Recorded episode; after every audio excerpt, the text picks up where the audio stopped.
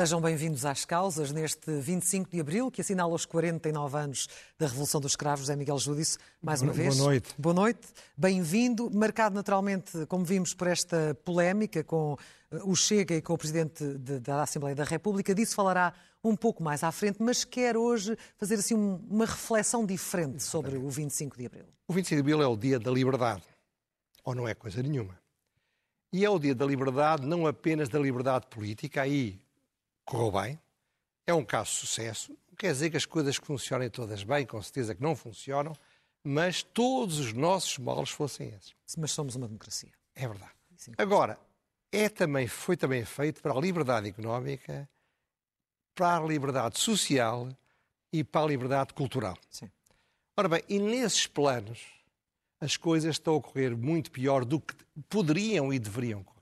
E eu hoje, portanto, prefiro homenagear uma data muito importante, não com os discursos habituais, as afirmações retóricas, que não deixam de ter a sua importância e às vezes a sua beleza, mas para ajudar quem quiser lá em casa a refletir.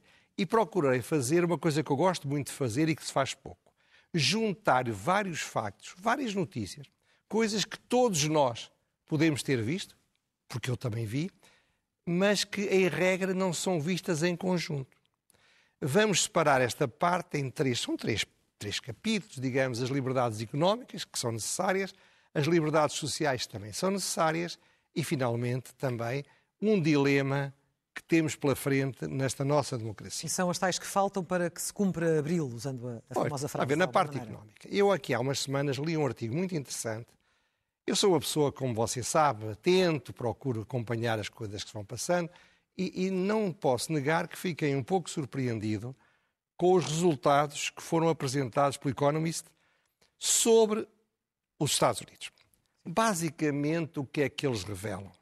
Em todos os indicadores essenciais, os Estados Unidos cresceram, progrediram, avançaram, tornaram-se mais fortes eh, nos últimos lá, nos últimos 32 anos. A análise é feita a partir de 1990. Ora bem, vou, vou usar apenas dois ou três exemplos. Primeiro exemplo. O G7 são as sete maiores economias do mundo. Há, há 30 anos, 32 eram as mesmas.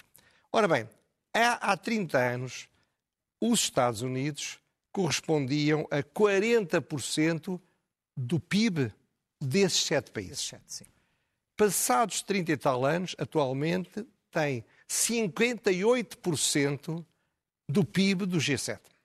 O que foi um crescimento espantoso, foi um crescimento de uma cota de mercado de sucesso em termos de produto interno bruto de crescimento de 45%. Até porque tem um grande rival a nível global, que é a China. Ora bem, e também aí é muito curioso, porque houve uma expansão explosiva, sobretudo da Ásia, nestes anos, e apesar disso, os Estados Unidos eram 25% do PIB mundial em, 1990 e continuam a ser 25% do PIB mundial. Quem é que ficou para trás? Quem é que perdeu? Quem é que perdeu percentagem? A Europa. Outro exemplo muito curioso tem a ver com a imigração. Devido à imigração, que é muito mais generosa, apesar de tudo o que se diz, do que na Europa, os Estados Unidos, nos Estados Unidos, a população entre os 25 e os 64 anos dirá que é o, o centro essencial da produção da população produtiva, cresceu nesse período, estamos a falar da população, não do estou a trabalhar, da população cresceu nestes 32 anos 38%. Na Europa só cresceu 9%. Sim. E agora vamos ver, e desses que estão a trabalhar, a Europa melhorou um bocado, um rei seja, mas os Estados Unidos cresceram 30%, a Europa cresceu 13% e o Japão 7%. O que é que isto quer dizer? Quer dizer que os Estados Unidos passou a ter um aumento significativo da produtividade. Portanto, nós poderíamos continuar a dar exemplos, mas há um mapa que me chegou hoje, por acaso um amigo me mandou. Esse mapa não é muito perceptível, porque é um mapa confuso, mas é, eu vou tentar explicar.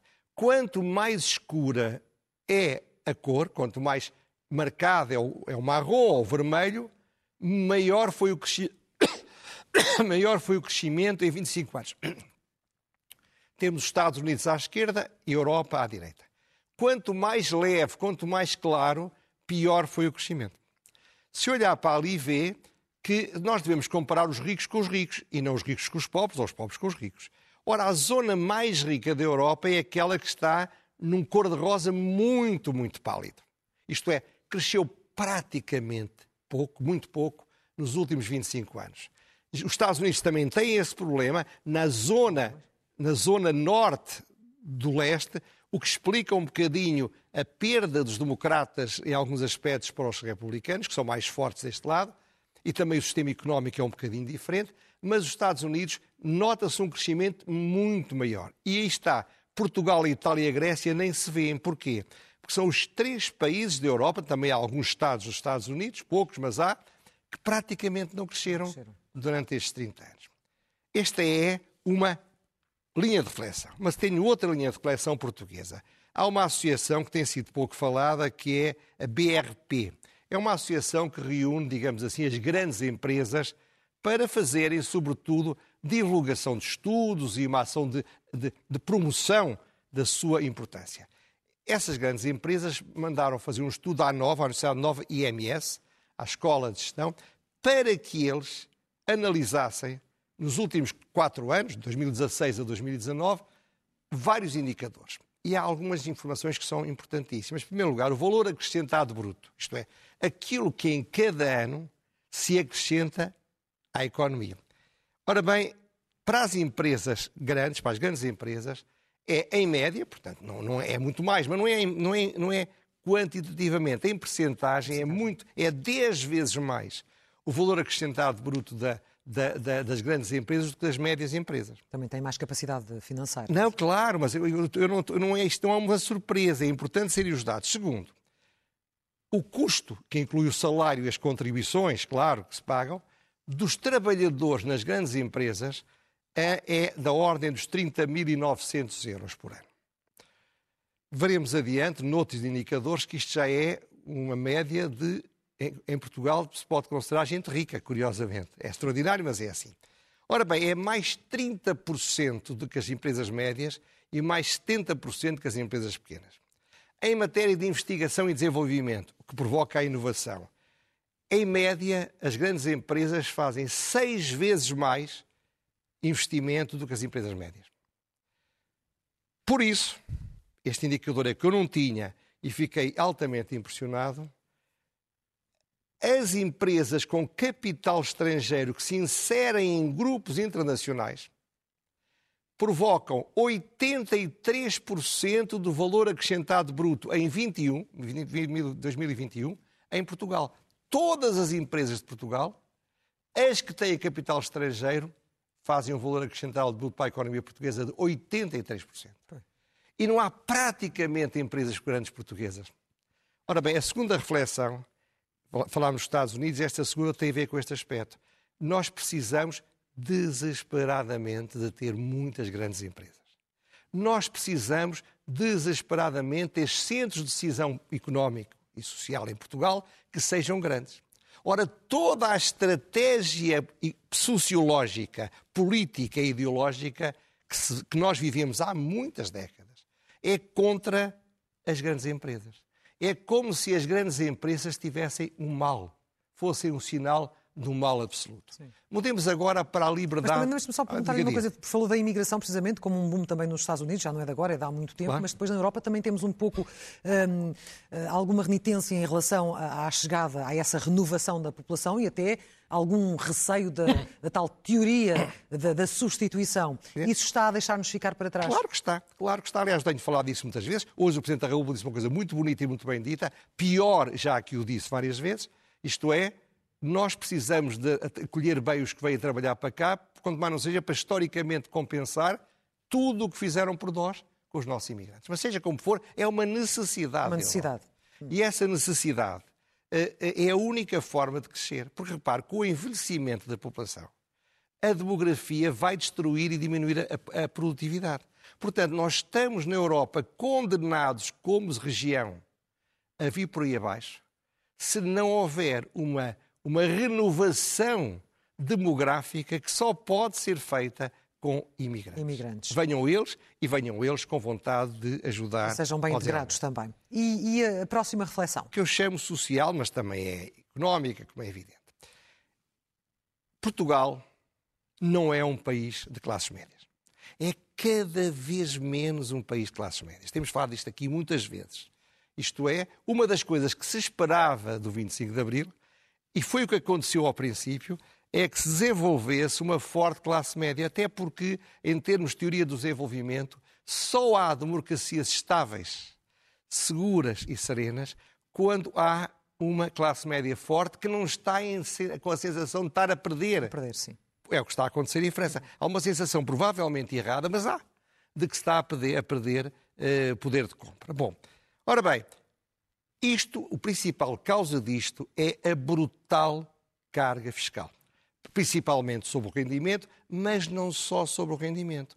Quando a carga fiscal é também muito forte sobre as empresas, quando a carga fiscal dos impostos indiretos é muito forte, a, capacidade de se manterem ativos com, com sucesso e realização os talentos que vamos gerando todos os anos é cada vez menor. Ora bem, eu li um texto muito bem feito de um jornalista do Expresso, João Silvestre, que vou Sabe que, eu, ao contrário de outros, eu gosto imenso de dar relevo ao que outros disseram. Não preciso de inventar Sobretudo a quando o fazem bem, não é? Hã? Sobretudo quando fazem Exatamente. bem. Ora bem, ele conta três ou quatro elementos. Primeiro, para aceder à renda acessível, que não é propriamente um indicador de classe média, é de pessoas com dificuldades. Dificuldades, sim. Basta ter, ou pode-se ter, até um rendimento de 4 mil euros mensal por casal.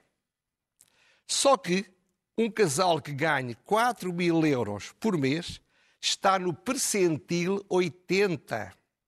Ora, o percentil 80 é um percentil, como é óbvio, de classe média alta, porque o percentil de classe média anda nos 40, 50, 60. Isto é, a nossa classe média é tão pouco classe média que precisa do apoio do programa da renda acessível. Segundo, o percentil 90, portanto, percentil 90 que já é de classe alta, quer dizer, quem está no percentil 90, o máximo é 100, é classe alta, ganha 2.700 euros por mês bruto, com as contribuições e os impostos. Mas depois de pagar os impostos e condições, fica com 1.700.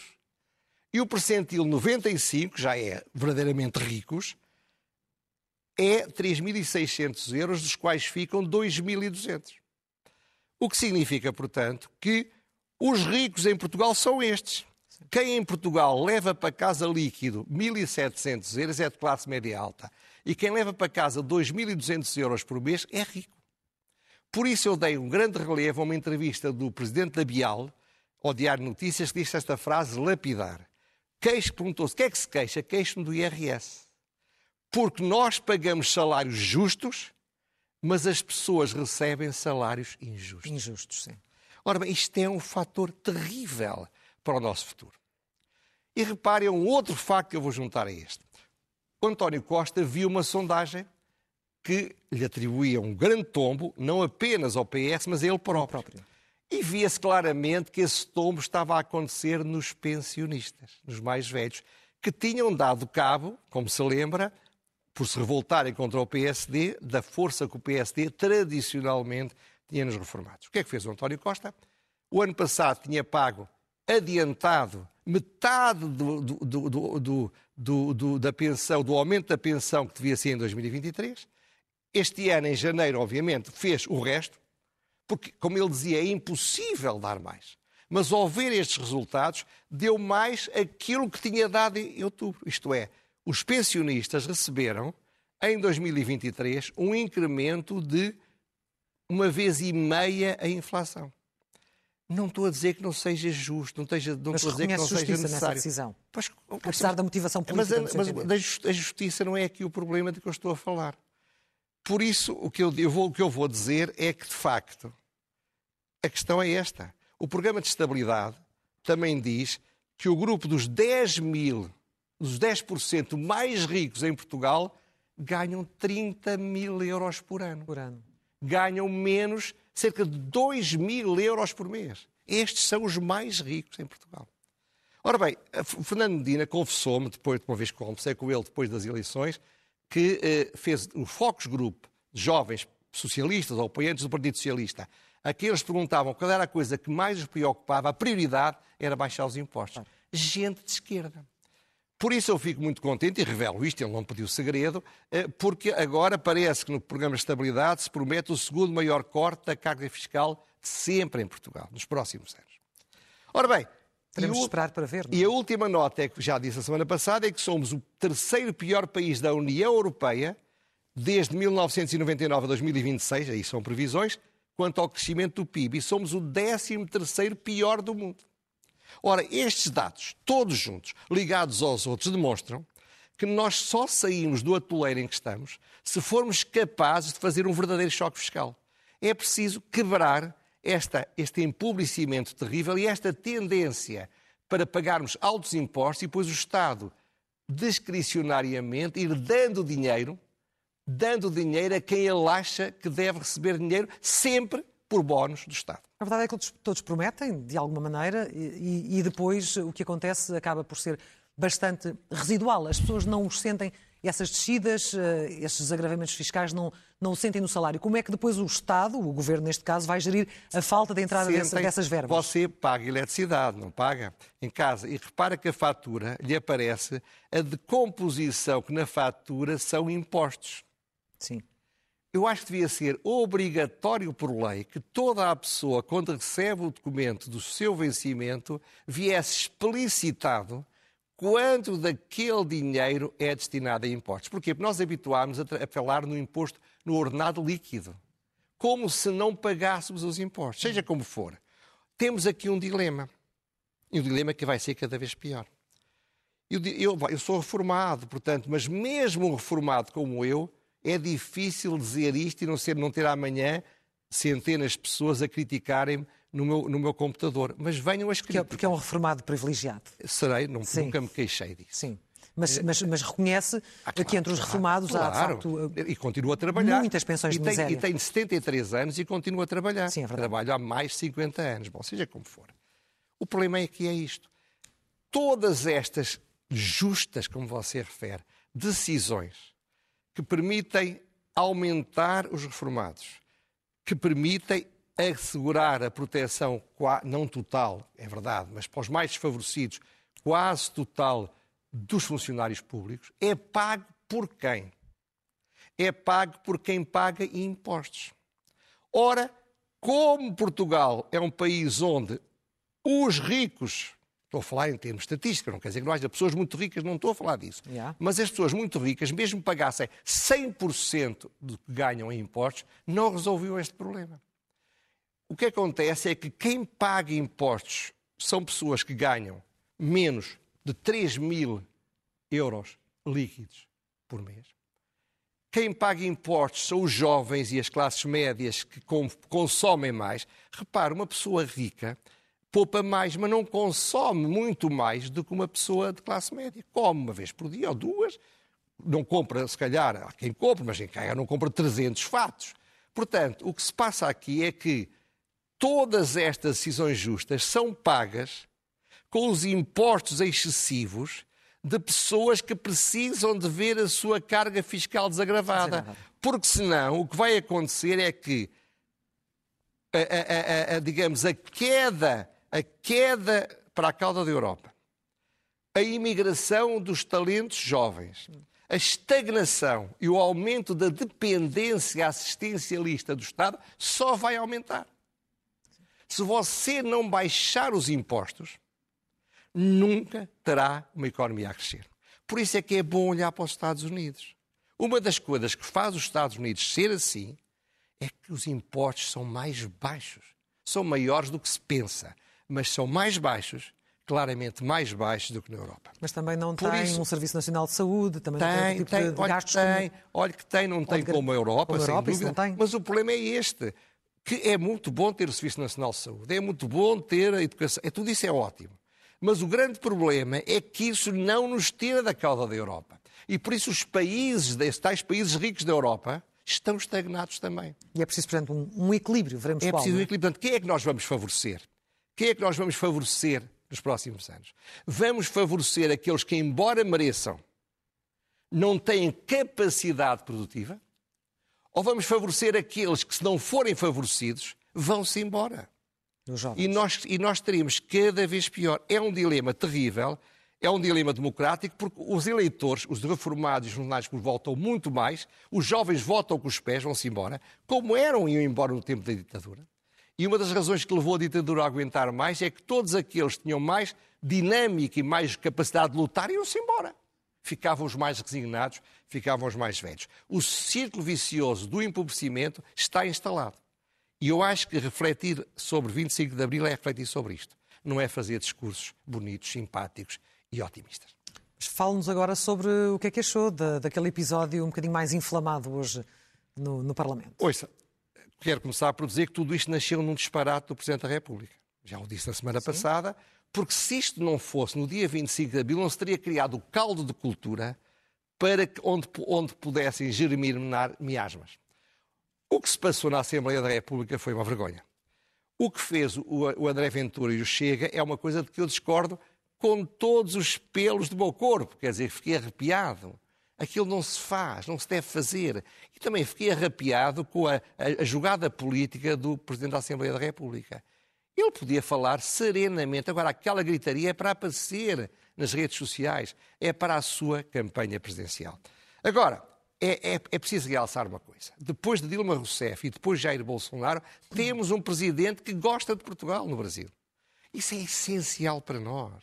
E, portanto, independentemente de todas as críticas que se podem fazer, e eu faço ao, ao, ao, ao Lula da Silva, eu acho que é importantíssimo tê-lo trazido cá. Até a condecoração à mulher. Eu acho que é um bocadinho ridículo a estratégia que o, que o, que o, que o Marcelo Rebelo Sousa montou, mas só, só quem nunca recebeu uma condecoração é que não percebe a alegria que aquela senhora tem e a alegria que ela comunica ao seu marido. Enfim, foi um mau momento, era melhor que não tivesse acontecido, mas, apesar de tudo, não é mais que um fé de inverno. Vai já a seguir falar do discurso do Presidente ou da mensagem do Presidente da República no elogio.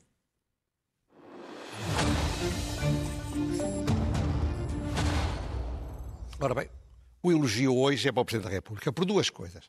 Primeiro, pela forma hábil como ele descalçou a bota do seu erro. Os grandes políticos nunca reconhecem erros. Quem reconhece erros somos nós, vou, vou daqui a um bocadinho reconhecer um. Uhum.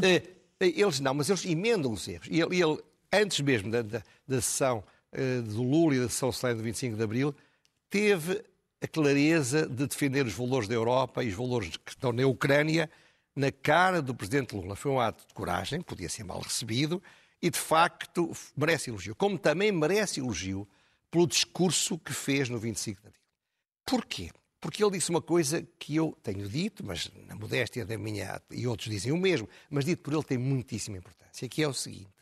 O 25 de Abril foram várias revoluções.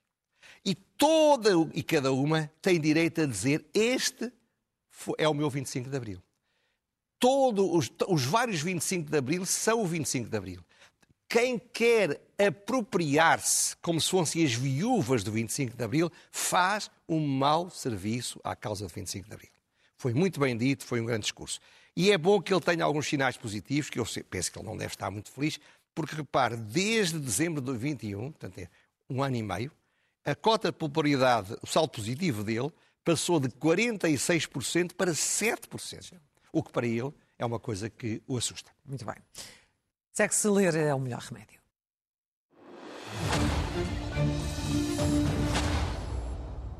É também corrigir um erro.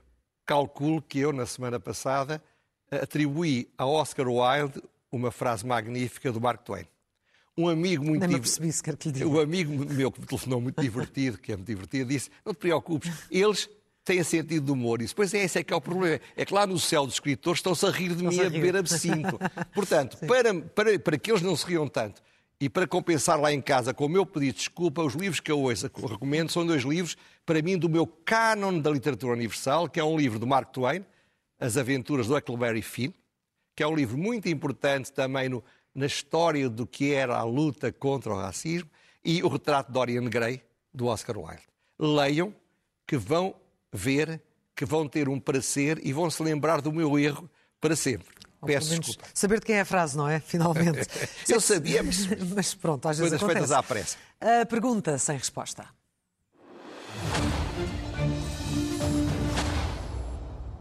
Foram os 50 anos do Partido Socialista, que merece parabéns. Foi o partido que, antes de 25 de Abril e depois de 25 de Abril, lutou sem uma falha pela liberdade. Sobretudo com Mário Soares, mas não apenas, evidentemente. Agora, impressionou-me que o António José Seguro não tivesse surgido. Uhum. Eu sei que ele nunca perdoou António Costa, que ele, embora democraticamente, o tivesse afastado depois de ele ter ganho umas eleições. Mas eu gostaria que, que o país soubesse que tinha havido um esforço claro da parte do António Costa para trazer hoje o António José Seguro para as comemorações. E também achei estranho que, para além do, do Pedro Nuno Santos, que apareceu agora naquela ideia, volta, estás perdoado, de Manela Alegre, isto foi um número de caudilhismo do António Costa.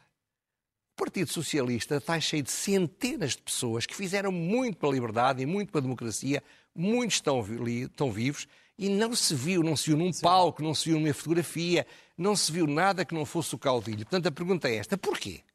Porquê é que fazem isto? Será porque ele passou, num ano, de uma imagem, de uma avaliação positiva de 24% para uma, avaliação negativa de 27%? Isto é, perdeu 54%? Mas se é assim, não creio que seja a boa ideia de sossegar as tropas dentro do Partido Socialista. E finalmente a loucura mansa.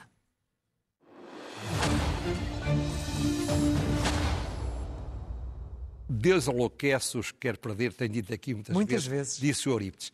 Ora bem, e é isto, dois ministros vêm dizer que não se pode entregar um parecer com argumentos certos ou errados, pouco importa. Para no dia seguinte, outro ministro vir dizer que não há parecer nenhum. E o primeiro-ministro, quando lhe pergunta uma televisão, não liga nem responde. Portanto, é, isto que é que quer dizer? Quer dizer que são todos tontos ou quer dizer que o Fernando Medina mentiu? Era bom que o Presidente da República, nos o Primeiro-Ministro nos esclarecesse. Onde fica a pergunta? Não Teve a oportunidade de o fazer, mas uh, não o fez. Miguel, Jamiel Judice, muito obrigada. Até para a semana. Voltamos a encontrar-nos aqui na próxima terça-feira. Segue-se agora o intervalo e depois está de regresso a edição da noite com a Ana Patrícia Carvalho. Boa noite.